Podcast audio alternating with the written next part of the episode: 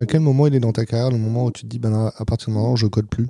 Ça m'a mis deux ans de me dire euh, réellement, euh, je me rends compte que je n'arrive pas à, à cumuler les deux. Des fois, le- la résolution de problème, c'est juste d'en parler. Ça résolvait pas le problème, mais ça suffisait pour ne plus en parler en rétro. Qu'est-ce qui a changé dans l'IT depuis que tu y travailles? Bah, ironiquement, il y a beaucoup de choses qui ont changé et je trouve qu'il n'y a pas grand-chose qui a changé.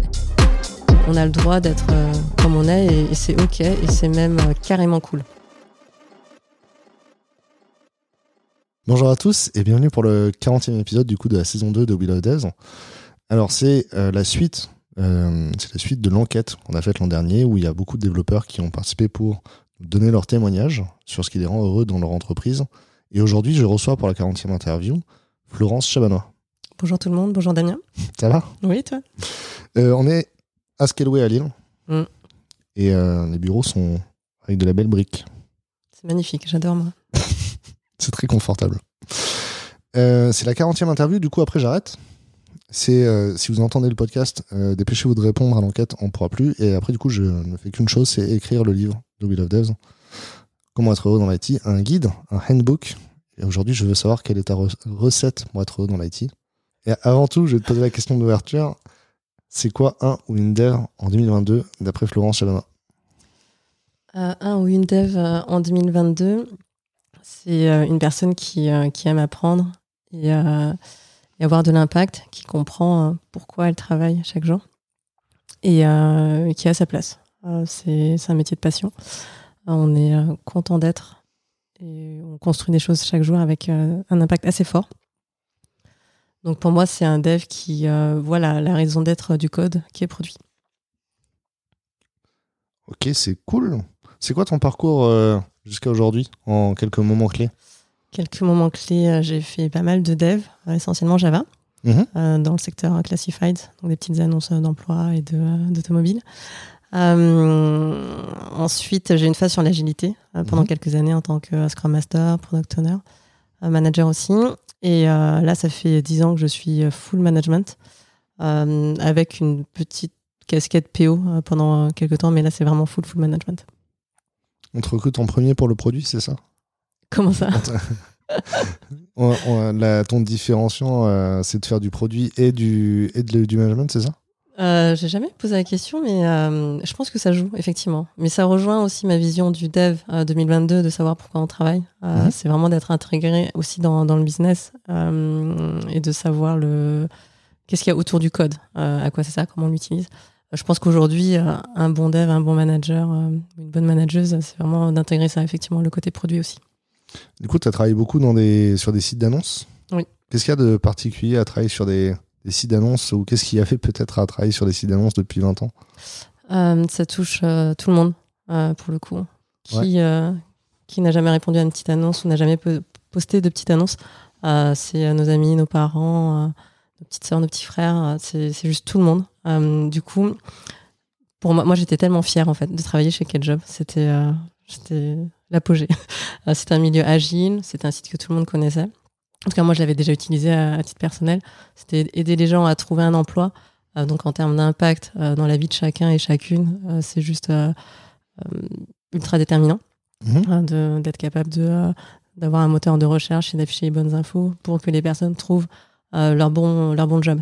Donc pour moi ça, la petite annonce que ce soit sur le travail, sur l'immobilier qui est le deuxième plus gros budget d'une d'un foyer ou le véhicule, Mhm. bah, c'est génial en fait. Bah, effectivement ça m'a pas mal porté hein, le côté internet euh, touche à tout. Du coup, tu as, fait, euh, commencé en tant qu'ingénieur logiciel dev. Mm. Tu as fait beaucoup d'agilité aujourd'hui du management. Oui. Est-ce que, la, l'agilité, c'est la voie pour aller du, vers le management quand on est dev? Euh, je suis un peu biaisée, c'est vrai que j'en ai vu beaucoup, euh, pour le coup. J'ai vu les- la case intermédiaire Scrum Master euh, pour pas mal de personnes dans mon entourage.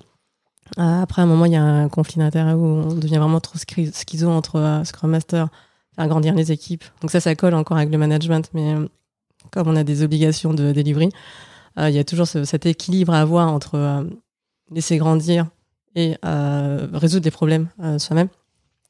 Mais pour moi, c'est le management du futur, enfin du futur, du présent et du futur, mais c'est le management qui devrait perdurer. Le management qui prend soin des équipes, qui laisse de la place à tout le monde et qui donne des responsabilités. Sinon, on peut pas survivre. Il y a quelques industries où un mode très militaire, avec une tête forte, qui a tout le savoir et dont tout dépend. À l'armée, je conçois complètement que euh, on va pas pour le faire des pourparlers pendant dix ans et, euh, et, même dans l'entreprise, je dis pas qu'il faut tout le temps faire euh, des discussions longues et des débats, mais mais quand même, on, si on n'est pas capable d'avoir des gens qui sont autonomes mais qui peuvent prendre des micro décisions et des grosses aussi décisions pour avoir de l'impact, qu'il faut tout le temps que telle personne soit là. pour moi, c'est trop trop gris au niveau de l'entreprise et, du système. Mmh le, fait de, de, développer du coup l'autonomie et l'auto-organisation d'une équipe, c'est de la résilience? Oui, oui, oui. Ok. Clairement pour moi. C'est pour ça que l'agilité, effectivement, est un tremplin pour euh, le management euh, euh, bah, résilient, de mon point de vue. Est-ce que tu as, eu des expériences particulières qui t'ont forgé ce sens tu, tu, me disais apprendre, mais il y a l'impact, tu l'as dit deux fois dans la définition d'un dev en 2022. C'est quoi? C'est les moments dans ta carrière où tu as ce aha et tu dis l'impact, c'est vraiment important pour moi? Hum. Je cherche des moments précis. Euh, je sais qu'à chaque fois qu'on met en prod, pour moi, euh, j'ai une petite émotion, en tout cas. C'est là qu'on voit euh, les logs partir en vrille. c'est là qu'on a les premiers retours des utilisateurs. Ça marche, ça marche pas. C'est là qu'on regarde les statistiques en voyant que les hypothèses qu'on avait formalisé en pensant que ça allait euh, augmenter euh, de temps le panier, bah, peut-être pas tant que ça, euh, ou peut-être que complètement. Mais il y a vraiment cette adrénaline qui fait que, pour moi, cet impact, il est très, très valorisant. C'est là où on voit à quoi sert notre travail. maintenant, je pense que la, le pivot, c'est quand, c'est après mon congé maternité. j'avais donc j'avais monté une petite startup bah, toute seule en fait. mais l'idée c'était de bah, d'apprendre, enfin de travailler en ligne startup d'utiliser d'autres mécanismes de gamification ou de d'économie comportementale, je crois. Euh, bon, bref, c'était faire des expériences, côté marketing et technique, et faire de la première application mobile aussi. Et euh, avant de faire ça, j'étais un peu. Euh, franchement, j'étais un peu perché, dans le sens où pour moi, le vrai métier, c'était dev. Les autres, ils étaient gentils, mais c'était pas eux qui faisaient le vrai travail. C'est nous qui faisions le code et qui faisait que le produit peut, peut voir le jour. Euh, du coup, je m'entendais assez bien quand même avec tout le monde, il hein, n'y a pas de souci. Mais je comprenais pas tellement le, pourquoi euh, et l'intérêt des, métiers connexes comme euh, le partenariat ou le SEO, des choses comme ça. Je le comprenais un peu, mais c'était pas aussi important que ça pour moi dans ma tête. Et le fait de, de, faire cet exercice où bah, je fais un site, bah, c'est cool, mais il n'y a personne dessus, donc je dois travailler le SEO. mais je sais pas si ça marche, donc je travaille la web analyse. Euh, etc. Euh, j'ai toujours pas assez de trafic, donc je noue des partenariats. Ça m'a vraiment permis de voir comment toutes les pièces d'un puzzle global se mettent ensemble et euh, finalement convergent vers le, même, objectif qui est de, bah, dans le cas de ce que j'avais fait, c'était une application mobile pour rééduquer le périnée des jeunes mamans. moi, c'était super satisfaisant d'avoir des retours de ces mamans-là, en fait, qui disaient Ah bah j'ai tel problème, là ça m'a aidé, ou ce genre de choses. Donc ça, ça, ça, a été un tournant pour moi, parce que c'est seulement à partir de cette expérience-là que je me suis ouvert à d'autres métiers que euh, développement, manager technique. Euh, c'est là où euh, le côté produit a commencé à m'intéresser, et même toutes les autres fonctions annexes, comme le support client ou des choses comme ça. Moi, j'ai réfléchi, hein, en plus, c'est un moment, même pour les utilisatrices, c'est un moment hyper clé, mm. c'est hyper intense. Écoute, à ces retours-là qui sont directs, ça te permet de retravailler. Est-ce qu'on peut retenir de, ça que l'entrepreneuriat, ça t'a permis d'avoir euh, une vision globale de l'entreprise? Oui, complètement. Ça m'a permis de, euh, de développer de l'empathie et surtout de fédérer mes équipes euh, futures autour des mêmes objectifs, en fait. C'est à partir de là que j'ai toujours remonté sur l'objectif final vis-à-vis de mes devs, mais de tout le monde en disant bah, en fait, on est, on est dans le même bateau parce que quelle est la métrique qui nous, euh, qui nous connecte et qui nous rassemble, au-delà des différents qu'on peut avoir sur comment on peut atteindre ces objectifs-là. Tu avais l'impression, euh, est-ce que tu avais l'impression avant de comprendre le business en tant que dev euh, et après tu t'es dit en fait, il faut aller plus loin? Hum, J'avais l'impression de le comprendre, comprendre, mais finalement c'était juste ma propre expérience. Ça mhm. restait assez local. Après, c'est devenu plus euh, grande échelle dans la mesure où euh, là, je regarde l'ensemble du trafic. On va aller chercher des users qu'on n'a pas l'habitude d'adresser. c'est plus juste moi le portrait type, enfin juste moi et mes proches le portrait type de, des users. Donc ouais, sur ça, c'était chouette. Euh, aujourd'hui, tu es Head of euh, Engineering chez Scaleway. Oui, absolument. J'ai regardé sur LinkedIn, j'en ai trouvé trois autres. Vous, vous êtes trois, je me trompe, je me trompe? On est quatre. Vous êtes quatre, on en a trouvé trois autres. Et des EM, il y en a au moins 15. Oh oui, oui, oui, c'est ça. Et encore, il n'y a pas tout le monde. T'as bien fait tes devoirs. Pour moi, on est une vingtaine euh, d'EM. Et alors, du coup. Ah, que chez nous, hein, dans l'engineering. Mm. Est-ce que, le, est-ce que le head of, c'est un manager de M? Comment ça, comment ça, ça, fonctionne? Euh, C'est ça. Euh, en gros, ça fait le lien entre. Euh, de toute façon, qu'est-ce qu'un manager? Le manager, pour moi, c'est relier la stratégie de l'entreprise aux opérations et, et, servir de relais dans les deux sens. représenter les équipes opérationnelles auprès de la direction et vice-versa. mais surtout, s'assurer de l'alignement. Et en tant que head of, pour moi, c'est ça ma, ma mission première. c'est l'alignement entre ma direction et euh, mes équipes. Euh, pas forcément en un mode descendant, hein. c'est aussi euh, dans les deux sens, dans le sens de faire remonter les feedbacks, qu'on puisse ajuster, voir, mais en tout cas qu'à à la fin de la journée ou avant de commencer un trimestre, on se dise, bon, quels sont nos prios, pourquoi on les fait, et puis on y va tous ensemble. Et du coup, il y a pas mal de communication. après, il y a des rôles d'aider à dénouer tout ce qui est obstacle, donner de la vision, garder le cap sur des enjeux plus macro. L'avantage et l'inconvénient des opérationnels, c'est que euh, on est très près du concret et que des fois, on peut perdre un peu de vue euh, la vision globale ou mhm. les autres enjeux qu'il peut y avoir. Euh, souvent, il y a des, ça peut arriver qu'il y ait des décisions qui ne sont pas comprises en termes de prio. Du coup, c'est à moi là de ramener bah, justement le sens et l'impact dont je parlais tout à l'heure, pour que qu'on soit d'accord ou pas. Hein. Enfin, au bout d'un moment, de toute façon, tout, on n'est jamais tous d'accord sur, sur tout. Mais qu'on se dise, ok, je prends acte. donc c'est ça la stratégie, donc on y va. Est-ce que la différence entre le head-off et le M, c'est que le M, il est, il est avec l'équipe et il, part, mm. il, vit avec l'équipe alors que le head-off, il est plus dans la gouvernance de l'entreprise? Complètement, ouais. Ok, cool. Yes. Et euh, ouais, ouais, c'est très différent euh, comme posture. C'est plus lointain, quelque part. On touche moins. Moi, c'est quelque chose qui me manquait hein, quand je suis passé de M, à, de M pardon, de dev à, manager, c'est de plus euh, pouvoir construire avec mes doigts. Euh, concrètement du code, de, plus voir l'impact de ce que je faisais, comme j'ai dit 14 euh, 000 fois, c'est ce qui compte pour moi. Et euh, il ben, n'y a plus. Enfin, il a plus. En tout cas, c'est beaucoup plus moyen, long terme. Mm-hmm. C'est pas moi qui, qui met en prod en fait. C'est pas moi qui vais faire le code, c'est pas moi qui dessine les maquettes non plus. moi, je vais coordonner, aider, débloquer, répéter des choses, donner de la vision, mais c'est très très abstrait. Et, et en tant que head c'est encore plus abstrait que M, effectivement. C'est, à, quel, à quel moment il est dans ta carrière, le moment où tu te dis, ben, à partir de maintenant, je code plus? Ah, j'ai mis du temps. Hein. entre le moment où je me suis dit ça, hein. ouais, c'était très dur. Euh, je crois que pendant deux ans, hein, ça m'a mis deux ans de me dire euh, réellement, euh, je me rends compte que je n'arrive pas à, à, cumuler les deux. je le fais moins bien que les devs et quand je le fais, ça, c'est vraiment du temps que je dois explicitement dégager et euh, finalement, c'est pas là où est ma valeur. Euh, est-ce qu'on, finalement, je deviens presque une gêne en fait euh, pour mes équipes, parce que je veux pas du tout être. C'est là un moment où tu te dis, bah, est-ce que j'essaie juste de flatter mon propre ego? Faut faire des choix clairs et éviter toute ambiguïté. Quand je parle d'alignement, je, je l'applique à moi-même. moins c'est clair, moins c'est aidant pour les équipes. Si on les considère responsables et qu'on leur fait confiance, on peut euh, donner du feedback, regarder, mais euh, si à un moment on est tout le temps en train de rattraper nous-mêmes et de se mettre trop euh, à leur niveau, je pense que c'est problématique aussi. Mais c'est encore des questions que je me pose, en vrai, pour le coup. donc je pense qu'au sein de l'entreprise, je code pas.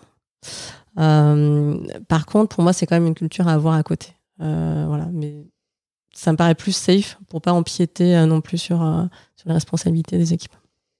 Tu fais combien de one-one par semaine J'en fais 6, euh, du coup. J'ai 6 EM. J'ai 6 EM. C'est ton principal outil de management, euh, le one-one? Euh, Oui, principalement. Parce que c'est le plus récurrent, c'est le plus ouvert. après, j'ai d'autres choses que j'ai déjà fait, mais finalement, je reviens régulièrement sur ça. Après, il y a d'autres choses où je vais mettre en place des post-mortem, des rétros. Il y a culture du feedback en, en continu. Euh, mais plus, à un moment, j'avais arrêté, enfin, j'avais pas arrêté, mais j'avais espacé mes one-one. En fait, au début, j'étais en début de carrière, j'étais à un tous les 15 jours. Mmh. Euh, pour moi, ça soulevait d'autres problèmes. Finalement, les problèmes m'étaient euh, pas, enfin, ils étaient évoqués avec moi, mais pas avec l'équipe. Pendant les one-on-one. Moi, j'ai réfléchi. hein. Et du coup, ça faisait que, entre guillemets, ça revenait vers moi et que la personne, une fois qu'elle avait exprimé euh, son souci, bah, c'était fait. Dans le sens, euh, ah bah j'ai pas besoin d'en parler en rétro. Du coup, ça sabotait les rétros en fait. Euh, ça faisait qu'en rétro, on parlait d'autres choses et que euh, en réalité, rien n'a été résolu du tout. hein. Donc, un mois ou deux après, ça revenait en disant, bah ça, je l'ai déjà vécu, c'est encore arrivé. Et c'est là où je me suis dit, ah, peut-être que je fais trop de one-one ou alors je suis pas assez aidante dans le côté prendre le sujet et les responsabilités. Euh, Il y a eu une phase creuse où là j'avais vraiment trop travaillé, c'est une très mauvaise raison, mais, euh, mais c'est vrai. Du coup là j'en faisais euh, quasiment plus. Après avec la Covid j'ai réinstauré le une fois par mois, Euh, ce qui était un bon rythme. Mais à l'époque j'avais beaucoup de gens en direct. Du Mhm. coup c'était le, le meilleur équilibre, je veux dire, avec le temps dont je disposais. Et eux, ils étaient très contents parce que vu qu'il n'y avait rien avant, bah, ils étaient très contents d'avoir une fois par mois. Et maintenant, je fais une fois par semaine parce que pour moi, c'est le rythme qui est bien, euh, surtout avec 6EM. Du coup, si tu fais une fois par semaine, tu les fais plus courts? C'est une demi-heure. Une demi-heure? Mm. C'est quoi ta méthode, ta recette pour un bon one-one? Alors, normalement, là, ça fait euh, deux mois que j'ai intégré Scaleway. Donc, j'utilise pas encore mes outils type. Ouais. Euh, dans le sens, euh, ma liste de questions. euh, Ah, mais de toute façon, il y a, il y a la recette et puis après, on fait toujours. Oui, complètement. Mais je, je le ressortirai, euh, je pense, à un moment. Euh, pour moi, le type d'outils, c'est euh, certains types de questions par catégorie, donc qui sont plus orientés euh, carrière ou selon les profils. Je vais pas mettre l'accent sur les mêmes choses. Ce qui est sûr, c'est que c'est toujours en deux étapes. La première étape, c'est euh, je laisse la place à la personne. C'est vraiment notre rituel où s'il y a des sujets, bah, ça va être le meilleur moment pour les aborder avec moi et avoir un, un échange plutôt que de la synchrone sur Slack. Et moi, si j'ai des sujets, je les aborde à ce moment-là. Et puis on les prépare. Enfin, j'ai mon fichier où je remplis au fur et à mesure euh, les points pour les traiter avec la personne. Ok, donc le, le, le- le moment d'or au début où c'est le, le, manager qui, qui a la parole. Et... Mhm. Ok, cool. C'est ça, si on retient, on prend ça comme ingrédient? Oui, oui, oui, clairement. S'il faut, euh, je préfère que euh, si j'ai pas le temps et que finalement ça déborde, euh, je préfère que ce soit que le manager qui parle Ouais. et que je puisse l'éclairer sur ça ou qu'on échange plutôt que moi pousser mes sujets. Quitte à caler un autre point en se disant bon, euh, en fait, euh, j'avais aussi des sujets, donc euh, là on cale un autre point où on Ok. fait un asynchrone. Et du coup, tu disais que ça tuait la rétro. Est-ce que le sujet- est-ce que la- l'astuce pour pas que le one-one tue la rétro, c'est qu'en fait, dans le one-one, on résout pas le problème? Bah, pourtant je le faisais pas. hein. Ouais. Je dis pas que tu. Oui, mais je sais bien, mais c'est ce qu'on pourrait croire. Et c'est pour ça que je m'étais dit, peut-être que mon approche est pas trop, Ouais. est pas aidante parce que des fois, le- la résolution de problème, c'est juste d'en parler. Et le fait que ça a été évoqué, ça résolvait pas le problème, mais ça suffisait pour ne plus en parler en rétro. Dans le sens, ah, j'ai une tension à l'intérieur, j'ai besoin d'exprimer. Une fois que cette tension est partie, bah, en rétro, c'est quand même dur, en fait, avec ses, ses collègues d'être honnête et de dire ce qui va pas. C'est vraiment dur pour, euh, pour les équipes parce qu'on on a tous envie d'être bien ensemble et on sait pas, on a tous et toutes peur de comment euh, l'autre va réagir. En tout cas, il y a des fragilités qui sont pas forcément euh, dites. J'ai vu plein d'équipes qui, euh, de l'extérieur, avaient l'air super bien et en fait, il y avait énormément de non-dits. Ça fait que ça cristallise, ça cristallise.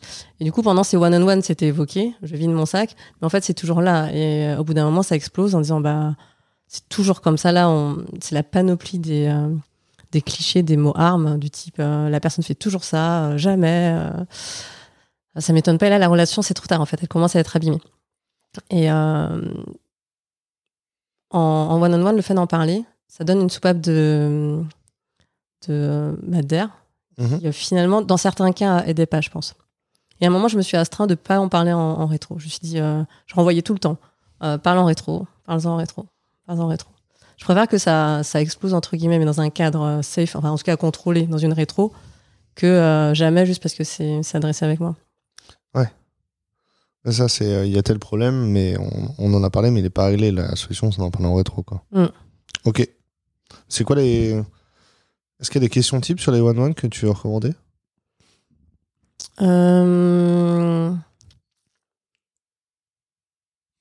Là, ça fait longtemps que j'ai pas fait euh, l'ancien format en vrai, mais euh, ça va être ju- juste des. hum, Enfin, ça va être plus sur la carrière, dans le sens. euh, Je sais pas, est-ce qu'il y a une fois où il y a quelque chose que j'ai fait qui l'a particulièrement aidé ou comment ça fait très cliché. hein. comment tu te vois dans trois mois ou dans six mois? Quel est euh, le meilleur moment que tu as eu la dernière, semaine? Pour voir euh, quel est le. des fois, les gens, ils ont du mal à identifier ce qui les fait, ce qui les nourrit réellement et qui leur donne de l'énergie. Donc là, mon rôle, c'est de leur donner un peu de, bah, de les aider à en apprendre encore un peu plus sur eux pour la suite de leur carrière. moi, mon, enfin, je le fais pas à chaque one-on-one, mais je le fais de temps en temps en me disant, je suis en mode petite souris, j'observe en me disant quel est le potentiel que je vais voir là? Pour trois mois ou six mois, dans le sens, est-ce que la, la next step, ça va être une spécialisation sur une techno? Est-ce que ça va être plutôt du coaching? Est-ce que ça va être une toute autre carrière? Mais, euh, mais c'est des souvenirs dans la démarche de croissance, en tout cas. Je veux pas que les personnes s'ennuient ou euh, soient là juste parce qu'elles n'ont pas pensé à regarder ailleurs. C'est euh, rien que la question. Euh, c'était quoi le meilleur moment pour toi la semaine dernière? Méga positive. Je, je, la trouve chouette, je la connaissais pas. Je t'en prie. Euh, est-ce qu'on a fait le tour des, de, de ton job aujourd'hui? Au final, c'est ça, c'est. Euh, tu vas faire des one-one et puis après, c'est travailler sur la, la, vision de la société. Et, euh, et, faire en sorte qu'on livre de la valeur au niveau du produit. Ce que je veux, c'est que mes équipes, enfin qu'aucune équipe d'ailleurs, ne soit un frein dans, dans la livraison de la valeur aux clients. Euh, moi, je m'occupe des équipes transverses, pour le coup. Mhm. Donc, on est euh, par définition sur le chemin critique de, livraison. Euh, bah, typiquement sur la mise à disposition d'un produit sur la console ou le développement de DevTools. le fait de facturer aussi, c'est chez moi et d'afficher de la documentation ou de gérer les API. Et du coup, c'est qu'est-ce qu'on met en place comme process? Comment on fait aujourd'hui pour que le, le, time to market soit le plus court possible? Ou est-ce que c'est le plus long? Est-ce que c'est du temps qu'on peut compresser ou améliorer? Ou est-ce qu'en réalité, c'est plein d'allers-retours qui sont inutiles et qu'on pourrait euh, éviter. Euh, donc c'est déjà détecter ça avec les équipes et ensuite nous améliorer pour euh, améliorer toutes ces problématiques de délai et, et d'avoir une bonne qualité aussi de ce qu'on sort. Parce que si on va très vite et que c'est trouvé de partout, c'est pas non plus ce qu'on recherche. Comment tu mesures la, qualité? Bah, Je pense que la métrique de base, c'est vraiment le nombre de bugs. Mais c'est très, c'est très basique. Euh, pour moi, il y a le nombre de bugs critiques, euh, il y a le temps de, livraison, il y a le nombre de retours aussi euh, pendant les recettes. S'il y a beaucoup de retours, c'est bizarre. enfin, ça dépend. Des fois, s'il y a des retours, je préfère qu'il y ait des retours plutôt que des bugs en prod. Donc des retours en recette. Et des fois, il n'y a pas de retour parce qu'il n'y a pas de recette. Donc c'est aussi facile à hacker. Hein. Euh, mais pour, pour moi, c'est une métrique importante. Sauf qu'elles sont pas tellement mesurées. Du coup, euh, finalement, mon, mon, énergie, ça va être euh, de rendre visible déjà aujourd'hui notre situation. Combien de temps on passe entre l'idée, la MEP, les premiers feedback users, mhm. de mesurer chacune des étapes, donc le design, les échanges sur les spécifications, les circuits de validation. des fois, j'ai eu des équipes où c'était on avait une sensation de retard, mais en fait, c'était des processus de validation qui avaient été très très longues. Sauf qu'on arrive en bout de chaîne, et là, on se dit, bon, bah allez, quand est-ce que ça sort? Ça fait au moins six mois qu'on en parle, alors que le projet est arrivé il y a trois semaines dans cette équipe-là. Et euh, du coup, c'est frustrant pour tout le monde, et en plus, ça ne nous améliore pas pour la suite parce qu'on est complètement capable de refaire la même hein, sur le prochain projet. Euh, donc, euh, pour moi, c'est ouais, c'est de vraiment mesurer tout ça et voir là où ça coince réellement pour optimiser le bon endroit plutôt que taper que dans mes équipes parce que c'est là où j'ai le plus de levier. Je sais pas si c'est clair. Ben, euh, c'est très clair. Alors j'ai l'impression que du coup il y a un travail d'anticipation euh, et de, d'anticipation du travail de manière générale, des, des, tâches et des attendus, des livrables. Et ma question du coup sous-jacente, c'est est-ce que dans les équipes il y a des, euh, des gens qui font l'UX de la, de la user research ou qui mm. Parce que si, on a moins de retours en, recette, c'est pas parce que le code était mieux, mais probablement parce qu'on a bien mieux compris le besoin. Oui, c'est possible aussi. on a des équipes de design qui font la discovery. Euh, avec euh, des équipes aussi chez nous techniques. Après, on a les phases de recettes. Maintenant, selon les sujets, il y a des sujets qui sont plus ou moins complexes ou plus ou moins faciles à tester en fait. Donc ça, ça va jouer. Et euh, pour moi, les, les, points de douleur, vraiment, c'est très variable. Hein. C'est pas toujours au même endroit. Des fois, on va se rendre compte dans une organisation que c'est en réalité toujours au même endroit et que c'est super rentable si on arrive à, bah, corriger ça. Euh, mais je pense que des fois, c'est vrai que c'est côté dev, on a perdu du temps. Peut-être que des fois, c'est juste un défaut de com. Hein. On n'a pas dit assez vite euh, qu'en fait, on allait avoir du retard et que ça allait pas marcher. Euh, je suis pas sûre d'avoir répondu à ta question. Si tu as répondu à la question, euh, c'est la, la, découverte surtout qui était je comprends, je comprends que le cœur de ton métier, c'est donner du sens à ce que font les gens dans les équipes euh, de, de, ton, de ton département, de ton, de, de ton ensemble, les équipes transverses. Co- comment on fait euh, justement dans ces équipes transverses pour leur euh, donner la mesure de l'impact? Parce que, bon, j'imagine, Mm. si c'est quelque chose qui est sur la console, il y a un, un- un des retours directs avec KPI d'utilisation. Mm. Mais une, une API, par exemple, euh, c'est parfois plus compliqué, ou la facturation, c'est parfois plus compliqué d'avoir des, des indicateurs euh, qui, qui sont plus business, quoi. C'est vrai. Ouais, Après, je- pense qu'on doit quand même s'intéresser aux KPI euh, du produit au global, hein, même si c'est pas que notre partie, Ouais. dans le sens euh, combien ça a rapporté de chiffre d'affaires, si on arrive à vendre ou euh, s'il n'y a pas de chiffre d'affaires d'usage. Par exemple, l'API, on voit quand même le nombre de fois où une API est appelée. Mhm. Ça peut être un KPI. On peut voir le nombre d'erreurs qu'il y a. Donc là, c'est plus une mesure de non-qualité. Euh, on peut voir euh, les retours euh, qu'il y a en, termes de notoriété. Enfin, S'il y a des questions sur Slack ou sur Twitter, des choses comme ça. Et sur la facturation, c'est compliqué, ouais. La facturation, ça. Il y a des métiers comme ça où c'est très dur, hein, effectivement, d'avoir une métrique. Du coup, ça va être des métriques assez techniques, euh, pour le coup. Ouais, parce euh, En fait, finalement, bon, la facturation, on dit bon ben le le délai euh, le délai de- d'encours, Mm. euh, les volumes d'encours. Finalement, il y a des KPI très financiers qui, Mm. qui sont enfin qui sont qui sont le plus utiles à la trésorerie de l'entreprise. Donc finalement, c'est pas celui qui me perturbe. Et encore, euh, est-ce que tu vois, est-ce que c'est un sujet où, euh, où tu vas avoir des- du feedback des utilisateurs régulièrement? Est-ce qu'il y a des, des gens qui vont donner feedback? Comment on fait pour avoir du feedback continu sur euh, des, des outils euh, des outils métiers quoi? La facturation, en plus, c'est vraiment ingrat, pour le coup. Parce que je pense qu'on peut avoir des feedback users, mais c'est quand, euh, quand ça marche pas qu'il y a des problèmes. Mm. Euh, ou quand ça marche trop, enfin, qu'il y a une erreur euh, dessus. Mais c'est vrai que c'est c'est pas quelque chose où on est super fier d'avoir réussi à facturer quelqu'un, Euh, même si c'est quand même l'ADN de toute entreprise. hein. Euh, c'est là où je vais revenir sur des métriques plus basiques, je pense. Tu vois, Ouais. ça va être sur euh, la rapidité, on arrive à, à facturer. Ça peut être le nombre de défauts, ça être le nombre, le, le temps qu'on a eu sans qu'il y ait de bugs, euh, comme dans les les, euh, Mhm. Comme dans les usines, ouais. les gros Ah. panneaux, euh, genre 5 jours sans bug ou je sais pas. Euh, Moi, j'ai imaginé dans les usines, c'est genre euh, 90e, 90e jour sans accident. Ouais, ouais, c'est ça. Donc je pense que ça peut jouer. Après, il faut être assez créatif, mais euh, je pense quand même que c'est important d'avoir une métrique, même si c'est plus dur à trouver, Mhm. euh, pour avoir quand même cette sensation de à quel point on est aujourd'hui et si ça se dégrade, qu'on s'en rende compte. Est-ce que les OKR Les OKR, on en fait, euh, pour le coup. Euh, on en fait depuis peu. Euh, en tout cas, autant que je sache, peut-être qu'il y a eu d'autres tentatives il y a, Même dans, ta- il y a 4 ans, je sais pas. dans- ta carrière, les OKR, tu as utilisé beaucoup C'est Est-ce que c'est un outil que tu aimes bien? Est-ce que...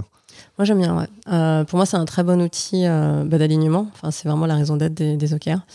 Par contre, dans l'adhésion au niveau des équipes opérationnelles, euh, ce serait faux de dire que c'est magique et que euh, parce qu'on a mis des OKR, euh, c'est bon, tout est réglé. Quoi. Ouais. Je pense quand même que ça vaut le coup de le faire. Il ne faut pas sous-estimer l'énergie derrière qu'il faudra déployer pour répéter, réembarquer, suivre ces OKR et, et faire en sorte que ce soit un outil d'alignement réellement plus qu'une contrainte ou quelque chose qu'on a fait une fois comme une vanity metrics en disant bah c'est bon on a fait une fois Ouais. personne regarde quoi ouais. C'est ouais, cette sensation que finalement, on, fait le moment où on fait les OKR, puis après on les oublie. Mm. Et puis, euh, sur ça côté Scaleway on est euh, on s'améliore bien euh, je trouve Ouais. il y a, y a un suivi on a bah là on a fait la revue à Euh, et surtout on itère dessus en se disant qu'est-ce qui a marché qu'est-ce qui a pas marché comment on ajuste et rien que ça le fait qu'on ajuste ça veut dire que c'est pas mort après encore une fois c'est pas parfait hein. il y a des on revend on se dit ah bah là est-ce que c'était vraiment un bon KR par contre ça aligne sur l'impact plutôt que se dire on fait ce projet pourquoi on fait ce projet déjà? Ah oui, parce que machin a dit qu'il fallait et euh, ça déclenche des discussions. Rien que les- c'est un bon exercice en soi déjà, euh, parce que ça oblige à écrire comment on sait que ce projet est un succès. Mhm. Et de dire telle personne est contente, c'est pas vraiment quelque chose de mesurable. Euh, et du coup, il faut aller euh, creuser les métriques, se rendre compte de est-ce qu'on a ces métriques là ou pas, et, euh, et de se forcer du coup à les mettre en place. Les OKR, c'est. En fait, c'est bien aussi s'il y a de, si c'est un outil pour communiquer avec les autres équipes. Quoi. Mm. Ça te permet de formaliser euh, quel est l'impact qu'on recherche. Quoi. Tu veux dire pour comparer les projets ou tu veux dire pour euh, embarquer d'autres gens euh, En fait, je me demande si l'équipe, elle est embarquée à partir du moment où les autres équipes les considèrent au travers de leurs OKR. Tu vois. hmm, Ce que je peux dire en tout cas, c'est que ça a pu aider dans l'arbitrage en se disant ça c'était dans les OKR, ce projet-là. Donc on sait ce qu'on en attend par rapport à ce projet où ben, on est sur le point de travailler dessus, on a déjà commencé. On peut pas le prioriser par rapport à ce qu'on s'est dit. Donc c'est pas tant une idée de il faut suivre le plan, hein. ça pourrait être pris comme ça. Mais en tout cas, ça force à se poser la question en disant euh, est-ce que le bénéfice attendu du projet sur lequel euh, on est en train de se mettre, parce qu'il semble petit ou parce que euh, telle personne m'a mis la pression, du coup j'ai envie de le faire parce que ça avait l'air, ça avait l'air important, on va dire, c'est le, moment de l'urgence. Bah, ça fait redescendre un peu en disant bah je sais pas tellement quel est l'impact attendu de ça, donc on pose la question et ça provoque des discussions qui sont pas mal. Ok, euh, qu'est-ce qui a changé dans l'IT depuis que tu y travailles? Est-ce qu'on a fait du euh, chemin Ironiquement, il y a beaucoup de choses qui ont changé et je trouve qu'il n'y a pas grand-chose qui a changé. Euh, je trouve que c'est vraiment un, éternel recommencement. C'est peut-être l'âge hein, qui me fait dire ça, mais moi, quand j'ai commencé l'informatique, j'adorais le côté. Il y a tout le temps des nouveautés. On apprend tout le temps. Alors, on apprend tout le temps, hein, mais Maintenant, je me rends compte que c'est des cycles, euh, réellement. Euh, bah, tout ce qui est intelligence artificielle, euh, donc c'est à la mode, mais en fait, on en fait depuis longtemps de la data analyse. Pareil sur tous les langages ou les bases de données SQL relationnelles. C'est le côté script ou objet. C'est toujours un peu quand même les mêmes discussions. Les bonnes pratiques peuvent varier selon les typologies de, de langage. Mais ça se voit aussi dans mes recrutements. avant, quand je recrutais, c'était par rapport à si quelqu'un connaît le langage, Ensuite, euh, si la personne connaissait ce type de langage, pour pouvoir switcher. Et maintenant, euh, je regarde enfin, j'essaye en tout cas de regarder plus la capacité à apprendre et à monter en compétence sur un langage, euh, plutôt que si ce langage a été pratiqué les dernières années. Et donc avant, pour moi, j'avais une vision très technologique en fait de, de l'informatique, qui est vrai, hein, je je dis pas, mais pour moi, c'est plus suffisant pour être un bon dev ou une bonne dev. pour moi, il faut arriver à être avoir plus loin, être OK euh, pour euh, peut-être aller tester nos techno qui va répondre plus aux besoins. Parfois, la, la solution n'est pas technologique du tout hein, euh, aussi. Peut-être que c'est embaucher quelqu'un qui va faire ça à la main, vu que c'est un besoin qui est pas récurrent. Donc c'est quand même quelqu'un de, de, curieux, ouvert, et la part humaine est beaucoup plus importante que ce que j'avais comme vision de l'informatique à mes débuts en gros, euh, le logiciel, est-ce qu'il sert à quelqu'un Après, il est fait en Java ou en PHP. Euh, mm. Ça peut. Il y avait peut-être un qui était mieux que l'autre, mais euh, une fois qu'il est en route, ça roule. Quoi. Bah oui, clairement. Et puis mieux, qu'est-ce que c'est Il n'y a aucun logiciel qui est parfait. Plus il y a de features, plus c'est compliqué. si ça remplit pas le besoin, enfin, tout se paye d'une façon ou d'une autre. Ça va être moins performant. Ça va faire plus de, de charges cognitives pour trouver, pour remplir son besoin, l'objectif qu'on a quand on utilise un produit. Donc, euh, ouais, pour moi, maintenant, le langage, c'est euh, presque un détail. Après, c'est facile à dire parce que c'est pas moi qui code. Hein. C'est pas un détail parce que je sais qu'il y a quand même euh, des préférences selon les personnes. Ouais, parce que la, la, question qui va avec, euh, c'est quoi un senior du coup? Parce que les. Même, même, quand moi j'étais junior, je voulais absolument avoir cet, cet état ou ce statut c'est d'expert ou de référent sur une techno. Et, euh, et je vois, j'ai eu la conversation encore récemment avec des, euh, avec des candidats où le sujet c'était ben non, euh, ça fait 15 ans que je fais du PHP. si je me mets à faire du Ruby, je perds toute ma valeur marché. Mm. Je vais pas faire ça. Et du coup, la, la, la, question, pour te la poser dans l'autre sens, c'est est-ce qu'il y a des experts dans tes équipes? Est-ce que tu les identifies? Est-ce que. Non, on a quelque chose qui est vraiment chouette, même si ça a d'autres travers. c'est qu'on a mis en place une grille salariale il y a, il y a quelques mois. qui est pas qui n'est pas basé sur le nombre d'années d'expérience. C'est très troublant euh, pour moi quand je suis arrivée. euh, alors c'est pas l'année d'expérience euh, qui va faire ton expérience, donc ça on sait. Mais quand même, c'est quand même une information qu'on prend en compte. Euh, sauf que là, quand j'évalue les personnes avec, enfin quand on évalue les, personnes, on n'a pas forcément en tête son nombre d'années d'expérience. On va regarder les compétences, donc qui sont formalisées. Hein. typiquement, senior, c'est quelqu'un qui va apporter des projets, qui va aller euh, convaincre d'autres gens, qui va donner des conseils, qui va sortir en fait de son équipe, euh, qui est dans cette capacité-là de, de, leadership euh, très appuyée, qui est prêt à challenger des choses et qui arrive à, à, bien communiquer aussi.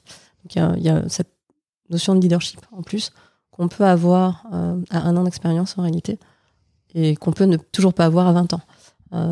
mais pour moi, c'est ces personnes qui vont apporter une valeur ajoutée en plus. Et c'est ça que nous, on va appeler un profil senior. Voilà. Et après, on a des juniors et pros, on a plusieurs grilles comme ça. Et quand on évalue, bah, on regarde les compétences. C'est quand même subjectif. Mais ce que je veux dire, c'est moins basé sur C'est une question d'impact. Oui, ouais, clairement. C'est une question d'impact. C'est une, une capacité d'autonomie aussi. aussi d'autonomie. On va mettre ça un peu en balance. Parce que le leadership, quand tu, le, quand tu le dis, j'ai pas l'impression que c'est la capacité à emporter les gens ou à, ou à diriger, c'est plus une capacité à prendre des décisions et de faire preuve de jugement, mmh. de discernement. Je pense que. Et en même temps, c'est prendre les bons jugements et les bons discernements. Je veux pas non plus que. On pourrait dire quelqu'un qui. Euh, qui, euh, qui pèse tellement le pour et le contre, qui prend jamais de décision. Est-ce que c'est un bon élément? Euh, ou pas? Parce qu'il est prudent. Ouais. Euh, sauf que rien ne sort. non, non, euh, le leadership, c'est quand on avance. Ouais, c'est ça, c'est quand on avance. C'est aussi prendre des risques et des fois scrouter, c'est ça que je veux dire. Du coup, le côté bonne décision, il est. Euh, dans certains cas, j'ai déjà félicité des gens hein, pour, pour avoir complètement raté leur truc. Euh, c'était pas parce qu'ils avaient raté en soi, c'est juste parce qu'ils avaient quand même franchi le pas, ils avaient pris ce risque-là. Mhm. Après, il faut quand même le mesurer, mais dans le sens, on se laisse pas bloquer. Maintenant, si c'est trop répété et qu'on n'en tire rien, là, ça devient problématique. Mais, euh, mais ouais, du coup, il y a le côté impact, effectivement, et enfin, capacité à changer euh, le statu quo euh, pour moi. C'est le fait de d'aider à Scaleway, parce que je suis chez Scaleway, mais en tout cas l'entreprise dans laquelle on travaille, à grandir et à survivre et à apporter de la valeur à, nos users. Que du coup, ça fait deux mois que tu es chez Scaleway? Yes. Deux, trois mois peut-être. Pourquoi, pourquoi Scaleway a l'air différent dans, dans, le monde des hébergeurs qui est hyper rigide. Euh, hum. euh, il faut être fort? Escalway est violet. Oui. Escalway est fun, tu vois. C'est beau, non? Violet, le mélange de bleu et, rouge. c'est ça. Pourquoi Scalway est différent? Euh, Ça fait partie de nos valeurs, hein, la singularité, pour le coup. pourquoi c'est différent? Bah parce que il faut un peu tout dans ce monde. je pense qu'aujourd'hui c'est plus l'inverse. Pourquoi est-ce que les, les cloud providers qu'on a sont tous pareils? Euh, pourquoi est-ce que Google, Amazon, Azure, même si clairement Amazon est devant, hein, mais c'est vrai que euh, travaillant euh, dans l'informatique depuis un moment, vraiment j'avais l'impression qu'il y avait qu'Amazon qui existait. Et on a quand même besoin de choix dans notre vie. Si on devient captif d'un seul outil, c'est bah, un risque élevé. Encore plus quand c'est une entreprise américaine, américaine avec le Cloud Act et, tout ce qui est en jeu en termes de données personnelles, mais pas que. Et euh, là, je vais un peu vriller sur la partie politique. Mais on est, euh, les lois sont quand même très dépendantes des personnes qui sont au gouvernement. Et euh, tout ce pouvoir qu'on donne à un moment donné aux entreprises américaines, selon qui est au pouvoir, ça peut faire beaucoup de dégâts. Et du coup, c'est important d'avoir de façon générale des alternatives. Moi, si j'ai un gros achat, jamais je vais me contenter d'un seul seul euh, fournisseur potentiel. Je vais toujours faire un comparatif. Et euh, nous, on est quand même plus drivé sur les valeurs et la simplicité. C'est, on va pas euh, essayer de faire 60 produits par an comme Amazon, Google ou Azure. nous, on veut faire des produits les plus utiles. C'est vraiment bah, comme la, loi de Pareto. Hein. C'est pas, on veut pas être ultra exotif, mais le nécessaire pour qu'une entreprise puisse couvrir 80% de ses besoins. Donc, on va le faire moins, plus simplement, bien euh, la console, l'usage est euh, vraiment beaucoup plus, simple, même si sur AWS, ça va, on y arrive aussi. Hein. Mais c'est euh, c'est plus centralisé, plus cohérent et du coup plus efficace, on pense. Est parti. Ouais, je suis désolée. En plus, j'ai l'impression d'avoir fait une grosse promo. Franchement, ça m'a pas choqué. Ça m'a pas choqué. c'est Enfin, ma question, c'était une question sur la culture. Et tu as, as, commencé à parler des valeurs et dire que la singularité, c'est une valeur. Oui. Et, puis après, tu es parti sur le position marketing et les produits. Mais du coup, euh, ma question, je vais, je, vais, poser une autre question qui marche aussi c'est à quel moment les valeurs de Scaleway, elles matchent avec les tiennes? Euh, Il y a la partie écologie, euh, pour le coup, même si maintenant tout le monde va dessus et qu'on n'est pas parfait non plus. Hein. mais en tout cas, aujourd'hui, il y a quand même l'urgence climatique qui, se profile. Euh, je suis pas du tout euh, très au fait euh, de ça, mais je sais que, enfin, ça a toujours été important pour moi de prendre soin de l'environnement dans lequel on est, euh, parce qu'il est partagé. Hein, enfin, c'est aussi bête que ça, et de pas surconsommer là où on n'en a pas besoin. Et là, on arrive à un moment où on s'en fout du tout. En fait, consomme, on consomme, on fait pas attention. Et aujourd'hui, le numérique, c'est pas la source de pollution la plus forte, mais elle est quand même non négligeable. Et, et, du coup, Scaleway fait des travaux sur ça. on a un data center qui a pas de clim. pour moi, ça, ça m'a ébloui. Hein. Je, je pensais pas que c'était possible. Un data center, qui a pas de clim. Ouais, c'est Des passifs, du coup, en refroidissement. oui, c'est ça. Au niveau du, du, du, principe, là, je l'ai pas encore visité. je le visite dans 10 jours. Donc j'ai très très hâte de voir comment ça marche. Visiter des data centers, c'est toujours un kiff. Pas grave, mais clairement, je me rappelle à la caisse des dépôts, j'étais euh, j'étais éblouie euh, quand j'ai vu mon premier data center.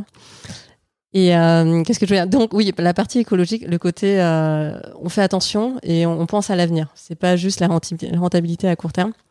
Il y a le côté GAFA aussi qui m'a toujours quand même gêné, même si je, consomme hein, très clairement, mais j'essaie de limiter ça. Et le côté diversité sur lequel Scaleway est assez engagé, qui m'a aussi parlé du coup, j'avais. Enfin, rien que ça, être aligné dans ces valeurs, c'est quand même plutôt cool. Euh, encore une fois, comme on passe beaucoup de temps dessus et que et qu'on a envie de mettre ces services là où ça nous paraît plus opportun. Qu'est-ce que tu voudrais changer dans la tech euh, S'il y avait un truc que tu as découvert et que tu voudrais que l'ensemble de l'industrie l'adopte? Euh, D'un point de vue pratique, tu veux dire? ah, c'est vaste. C'est super vaste. La tech, moi, pour moi, c'est la diversité. Hein, pour le coup, ça fait très euh, cliché euh, et biaisé vu, euh, ma situation. Mais pour moi, l'impact est tellement fort de la tech dans la vie des gens que c'est c'est pas négociable en fait. Pour moi, c'est urgent en vrai. Je m'étais dit, hein, il me reste 20 ans de carrière. S'il vous plaît, s'il y a des personnes issues de minorités qui hésitent à passer manager et, euh, ou qui hésitent et qui veulent ressortir de la tech, euh, qu'on me contacte et qu'on voit ce qu'on peut faire. Euh, parce que pour moi, il faut de la diversité de genre, mais pas que, hein, de tout en fait, pour pouvoir représenter la société dans les produits qu'on fabrique, à tous les échelons, pour le coup. Si c'est que au niveau dev, ça disparaît très vite. Donc il faut aussi que ce soit à l'échelle managériale, mhm. intermédiaire et top management. Oui, parce que les, c'est sympa la diversité, même si le management ou le, top management n'est pas diversifié, euh, mm. on n'a pas diversifié la décision. Quoi. Bah exactement. Et euh, l'enjeu, c'est de désinvisibiliser euh, toutes ces populations, qui sont pas du tout minoritaires hein, pour le coup. Mais c'est normal. On pense qu'à. Enfin, on est notre propre référence. Donc s'il n'y a que des hommes blancs cis, bah, on va penser des produits dans le cas d'hommes blancs cis, même dans les conditions de travail dans tout en fait, tout va se décliner. Et, euh, et ça sent réellement quand il y a de la diversité euh, bah, à différents échelons, mais euh, même rien qu'à l'échelle d'une équipe, pour moi c'est assez fabuleux en fait, la différence que ça apporte. C'est intéressant dans les RH, j'ai l'impression que dès qu'on fait un truc, c'est très vite tokenisé, tu sais. Comment ça? Ben, En fait, si tu veux, genre, il y a la, la, bonne intention, puis après, tu as l'impression, en fait, même si ça part d'une bonne intention, tu as l'impression que bon, on en, on en fait tellement la publicité, tu vois, genre euh, ce matin il y avait une boîte où ils ont un congé fausse couche. D'accord. Et euh, là, en face c'est la boîte où il y a le congé menstruel de un jour seulement. Hmm. Euh, en fait, t'as l'impression genre euh, il y a le congé euh, pâte hmm. rallongé. Et en fait, t'as l'impression que il y a qu'une mesure à chaque fois, tu sais. Ah oui. Et que oui, c'est local. Enfin, c'est juste, c'est pour ça que tu parles de jetons. C'est ça, ouais. c'est que histoire de montrer. j'ai bah, j'ai un badge. j'ai checké. Regarde, on est inclusif, j'ai mis un, j'ai mis un C'est vrai. En fait, moi, je suis tellement désespérée sur ce sujet que même ça, je prends. euh, parce que je me dis, au moins, euh, avec un coup de chance, ce sera mal compris et les gens vont se dire ah cette boîte a fait plein plein de choses sur ça et, euh, et, du coup c'est un enjeu important de faire encore plus de choses. Euh, bon clairement on n'y est pas, mais euh, au moins c'est des initiatives qui sont un peu différentes. C'est vrai qu'il y a ce côté, il faut faire attention hein, de tout ce qui est bah, greenwashing ou féminisme washing. Hein, c'est juste histoire de une fois que c'est plus entre guillemets à la mode, bah, ça disparaît et c'est pas très grave. Donc, euh, donc, faut vraiment se poser la question de pourquoi on fait ça, hein, clairement. Et euh, moi, je m'étais dit, avant, j'utilisais l'argument de, euh, j'étais contente que ce soit la crise euh, chez les devs, parce que je me suis dit, maintenant, j'ai un, un, argument béton pour aller mettre de l'effort sur recruter des femmes aussi ou des personnes différentes non binaires ou peu importe parce que c'est tellement dur que ça me sert d'excuse de dire bah on peut pas se contenter des talents hommes vu qu'on n'arrive pas à en trouver Mhm. Donc c'est une question de survie d'aller chercher ailleurs. Et euh, donc c'est efficace, rentable, et donc ça vaut le coup que je mette de, l'énergie dedans. Euh, finalement, je l'ai quand même fait en, plutôt en side project, mais j'essaie de plus dire ça parce que c'est une vision très euh, utilitariste du monde. Ouais. Et, et surtout ce qui est bah, ethnie ou racisme, c'est ça, c'est qu'on a fait venir des populations étrangères à un moment où on en avait besoin. sur des métiers non valorisés. Une fois qu'on en a plus besoin parce qu'on a automatisé, qu'est-ce qu'on fait en fait? Si la raison de les faire venir, c'est parce qu'elles nous servent, quoi elles nous servent plus ces personnes? Bah, on s'en débarrasse. du coup, pour moi, c'est pas une bonne raison. mais il faut effectivement se poser la question de pourquoi on fait ça quand on veut diversifier. Ça m'a percuté récemment un, un, directeur euh, de logistique d'ailleurs en plus, hein, donc rien à voir avec le métier, qui dit, à, qui dit dans une conversation à une dev Ah, mais c'est trop bien d'être une femme dans l'IT en ce moment, euh, dans ma boîte, on essaie de recruter du management féminin et tout. Et j'avais l'impression que bah, du coup, on passait complètement à côté du message que en fait, non, c'est dur quoi. Mm. Et bah, Ils se rendent pas compte en fait. bah non, tu vois. Non, mais du coup, pour moi, c'est politique ça. Euh, avant, je le disais pas trop. Comme côté femme, on va plus facilement coller des étiquettes du type euh, elle se plaint ou c'est une râleuse ou euh, faut juste entre guillemets rien dire. Vous savez que les problématiques rencontrées par les femmes sont pas connues en fait par les personnes qui ne les vivent pas. Alors que quand on est entre nous, mais évidemment, on se dit bah oui, mais c'est normal. Enfin, enfin c'est normal. On sait, il n'y a pas de, scoop. Et euh, moi, ça m'avait frappé avec un collègue. J'écoutais un podcast et en sortant, j'étais, je suis mise à rire toute seule parce que c'était drôle ce qui, ce qui était dit. Mais c'était un gars qui avait proposé à une fille dans un bar lui ai proposé 50 euros, je crois, pour une pipe ou quelque chose comme ça. Comment on arrive là Bon, bref. Et, euh, et du coup, euh, elle a pris les 50 euros et elle est partie en cours. Et du coup, je me suis mise à rire en entendant ça. Et euh, le collègue qui était à côté de moi me dit Mais pourquoi tu, tu te marres? Et je fais Bah, ah, tata dit, tata. Il fait Mais c'est trop bizarre. Je fais Mais ça arrive tout le temps. et c'est là que je me suis dit Mais en fait, il sait pas il sait pas tout ce qui se passe en fait. Et... tout le temps qu'on prenne 50 euros au bar Non, mais le côté euh, harcèlement de rue. que des, des propositions déplacées quoi. Oui, voilà. Après, c'est pas. C'est pas forcément euh, pécunier, euh, mais tout ce qui est harcèlement de rue. Des fois, il n'y a pas, y a pas d'argent en contrepartie. non, c'est ça, c'est juste des agressions qui sont trop banalisées. Mais c'est là où je me suis dit, en fait, les, garçons, enfin les garçons, les hommes sont pas forcément conscients de ça. Mm. Et ça m'arrive quand même de temps en temps qu'un homme me dise, mais mais c'est trop bien d'être un homme parce que moi, j'ai pas besoin de me poser toutes ces questions. Je veux faire quelque chose, je le fais. Alors que vous, vous êtes obligé de penser aux réactions potentielles parce que sinon, on vous tombe dessus euh, et on va vous coller des étiquettes. Euh, donc c'était euh, c'était assez chouette. Donc politiquement, j'essaie quand même de verbaliser ces choses, même si ça me coûte à chaque fois parce que je me dis c'est quand même négatif, c'est pas très drôle, des choses comme ça. Et je sais plus, je sais plus pourquoi on en est arrivé là. Non plus. Tu as donné un exemple euh, de quelqu'un qui disait Ah oui, c'est trop bien d'être une femme. Euh, c'est trop bien d'être une femme dans l'IT aujourd'hui. Non, franchement, c'est pas trop bien. Euh, enfin, c'est pas trop bien. Si c'est bien d'être dans l'IT, c'est chouette. Mais il faut pas croire que les quelques initiatives pour promouvoir la diversité font que c'est un tapis rouge déroulé. J'entends tous les jours des problèmes, en fait. Donc, non, c'est juste qu'on. enfin, ça veut pas dire qu'on est à plaindre non plus, hein, et que tout, que c'est la croix et la bannière. Hein. Mais c'est faux de croire qu'on est avantagé par rapport aux hommes. Ouais. C'est je crois. Euh, on va faire la recette. La recette. Du coup, on fait quoi comme recette? Ah, On va faire un cookie. On va faire un cookie. Ok, c'est un cookie. C'est le, c'est quoi l'ingrédient principal du cookie? C'est le chocolat. Non, du cookie du bonheur.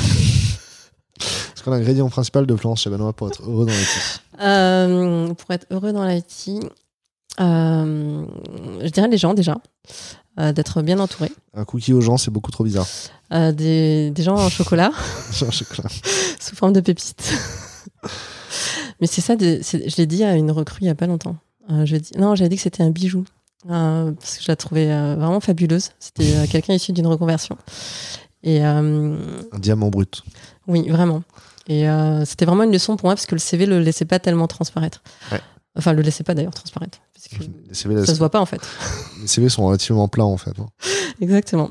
Du coup, euh, ça c'était les pépites, c'est les gens. Euh, quand on va au travail, même en télétravail, c'est euh, retrouver nos pères et construire des choses ensemble. donc c'est de la bonne humeur, c'est pas forcément forcé, hein, mais c'est une, une, intention de construire ensemble.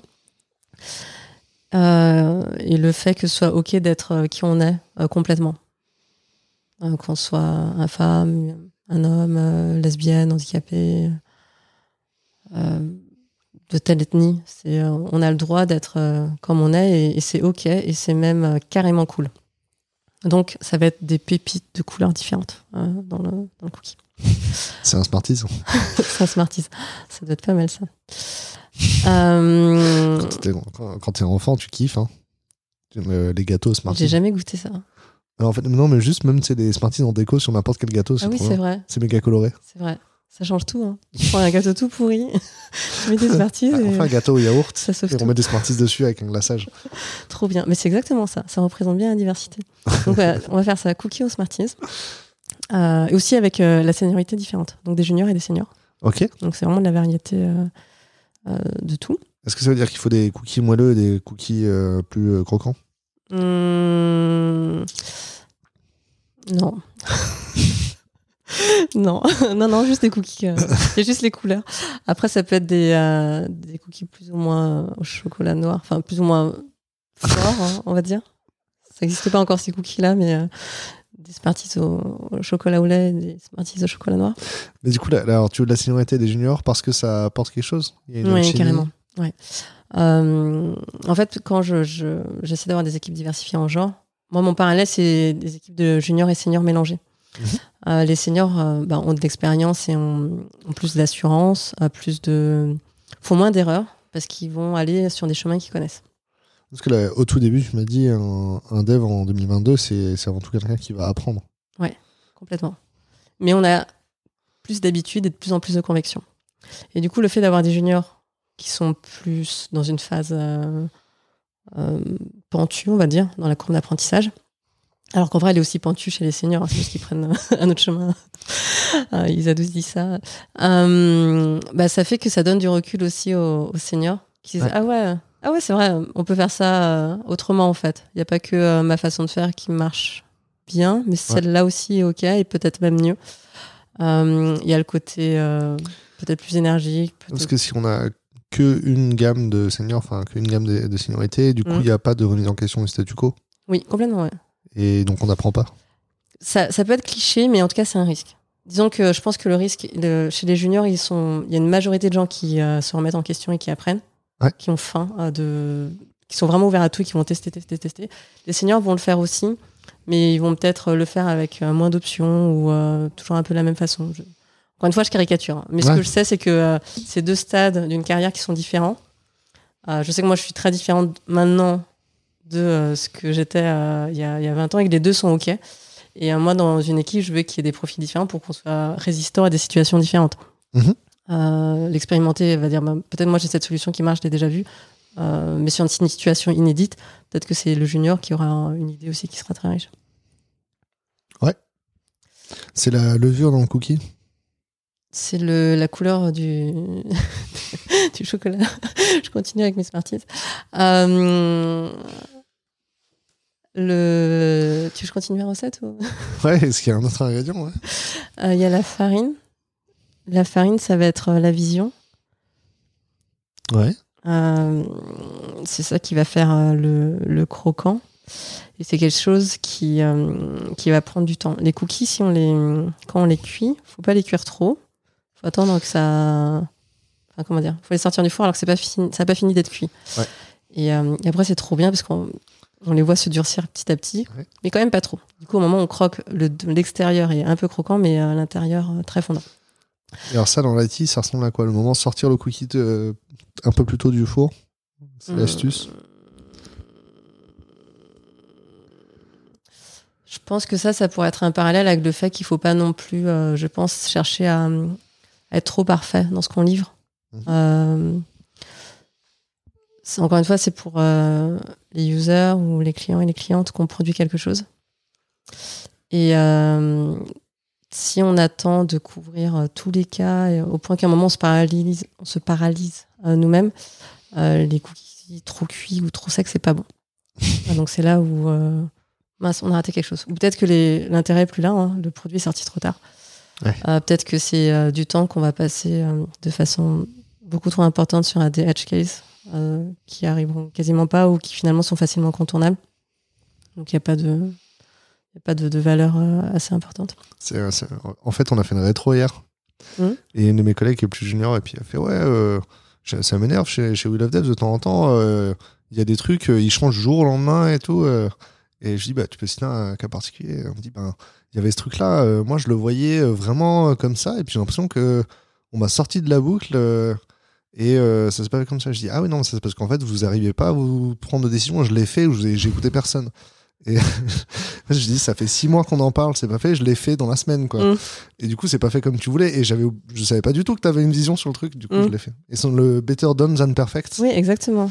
Ouais, c'est ça. Et euh, c'est ça, j'ai appelé. Je... non, bah, juste des fois, je le fais. Après, ça veut pas dire que une fois que je l'ai fait comme ça, tu peux le refaire comme tu le voulais. Hein. Mm. Juste, fallait que ce soit fait, j'en avais marre. Ouais, tu vois. complètement, ouais. Bah, des fois, on a besoin de shipper euh, les choses parce que ça, ça occupe notre tête euh, pour rien. Et, Bah, c'est un cookie dans le four, tu si tu l'oublies, il est foutu. Donc, Ouais, c'est ça, prend- ouais. c'est- ça prend une charge mentale, ouais. Bah, ouais. Ou alors, sinon, on va faire des pâtes à cookies qu'on cuit jamais. donc, c'est des débuts de projet euh, qui sont jamais livrés ou qu'on oublie. Il y a une paire qui traîne là. Ou alors, euh, c'est en attente d'un autre service et euh, on n'a pas suivi le truc.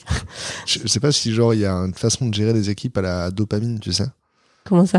En fait, j'ai lu récemment euh, un thread Twitter d'une personne qui disait Ouais, euh, c'est important de faire du, une, une cure de. Enfin, un, un sevrage à la dopamine. D'arrêter tous les trucs, genre tu vas sur les réseaux sociaux, etc. Ah. Ça te donne de la dopamine Ouais. pour que tu réapprennes à avoir de la dopamine dans les trucs qui sont vraiment importants pour toi. Mm. Et du coup, en fait, c'est effectivement, tu vois, c'est le genre de moment où dans la, dans la boîte où en fait ils font des trucs qui marchent bien, où les clients sont heureux, etc. Puis il y a ce truc-là qu'on n'a jamais fait. Et du coup, je fais bon, attends, on va le faire une fois. Mm. Puis on voit qu'en fait, les clients sont contents qu'on le fait, quand on le fait. Et du coup, j'ai l'impression qu'on a créé un nouveau canal de dopamine, tu vois. Ah oui, je vois ce que tu veux dire. Plutôt que rester euh, tout le temps shooté à la même, euh, à la même seringue, ouais, ça permet de, de gérer un peu les. euh, Tout le temps, suis de la même. Ouais, je- et du coup, je me demande, est-ce que tu vois, il y a une façon de gérer les entreprises, la dopamine driven development? Euh, bah, je connais pas encore ce concept, mais je pense qu'on est en train de lancer un truc. Euh, mais en tout cas, ouais, le rythme est important. Euh, il faut, faut avoir un peu de tout, euh, je pense. Pas que des gros gros projets, mais des petits, euh, pour que justement il y ait des satisfactions et qu'on de temps en temps on se reconnecte aussi. Les projets tunnels, c'est euh, c'est l'horreur. hein. Enfin, on est super fort hein, pour faire ça, je crois, dans toutes les boîtes. Euh, mais c'est pour ça que le pourquoi est important pour moi, l'impact. C'est que Ouais. si à la base on sait pourquoi on fait le truc, en fait on a entre guillemets oublié d'aller en prod, ou alors que c'est juste en attente d'implémentation du- d'un autre service pour euh, le mettre sur le front ou je ne sais quoi et qu'on l'a juste zappé en disant moi mon travail s'arrête à, à faire l'API, bah coco et cocotte, euh, ça sert juste à rien ce que tu as fait en fait. Euh, ton travail s'arrête pas là, c'est euh, quel est l'impact euh, derrière? C'est pas juste de faire un ticket en attente euh, ailleurs quoi. Mais ouais, du coup le côté euh, dopamine, euh, j'aime bien avoir des projets de taille différente pour euh, justement garder des équipes avec un, un bon niveau d'énergie. C'est le get out of the building du, Ouais, carrément. du Lean Startup. C'est ça. Il y a Eat Your Own Dog Food. euh, do- food, je crois. c'est pas food. C'est ouais, manger c'est le. Il y a un mot pour ça, genre le dog fooding, je sais pas, non, c'est pas ça. c'est peut-être ça. Mais le fait de manger son, sa propre nourriture, effectivement. Et le get out of the building, c'est le fait de sortir du bâtiment, parce que, effectivement, tant qu'on est à l'intérieur et qu'on est en train de faire des, des plans sur du papier, il marche toujours. C'est clair. Bah, dans nos têtes, c'est parfait. hein. Et ça dure euh, super longtemps. Mais ça, c'était super violent pour moi, hein, pour le coup, justement, quand je faisais mes projets. J'avais toujours envie de peaufiner. Et, et en gros, il y a une autre doctrine, c'est que si t'as pas honte de ce que tu sors, euh, c'est que euh, tu l'as sorti trop tard. Ouais. Et ça, c'est parfait, hein, parce que du coup, euh, t'as honte tout le temps. Mais au moins, euh, quand tu vois que c'est pas la bonne direction, tu, tu le sais assez vite. Quoi.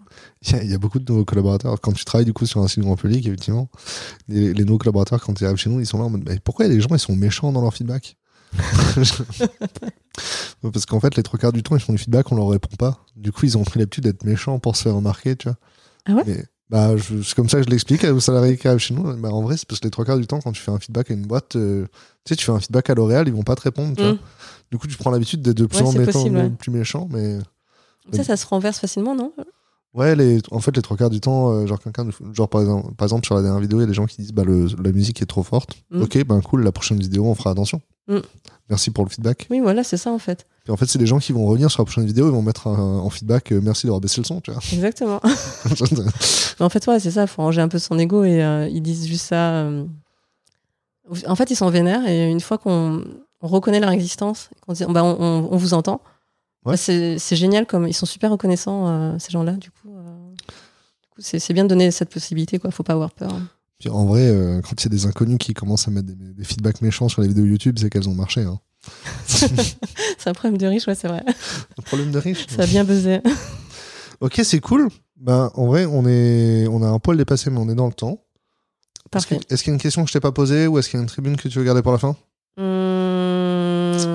non, je pense que là, c'est pas mal. Il y a peut-être euh, si, il y a, peut-être 1000 grammes, l'expérience dont j'ai pas parlé. C'est vrai, finalement. Mince, j'ai raté ça. Je l'ai écrit en haut, mais Ah là là. Alors 1000 grammes. Du coup, euh, toujours lié à l'impact. Euh, moi, il y a une chose qui m'embête, enfin qu'on m'a déjà dit, enfin j'ai déjà été le témoin, on va dire. Ingram, c'est une expérience qui a eu il y a longtemps. Où, je sais pas si tu la connais. Tu connais, non?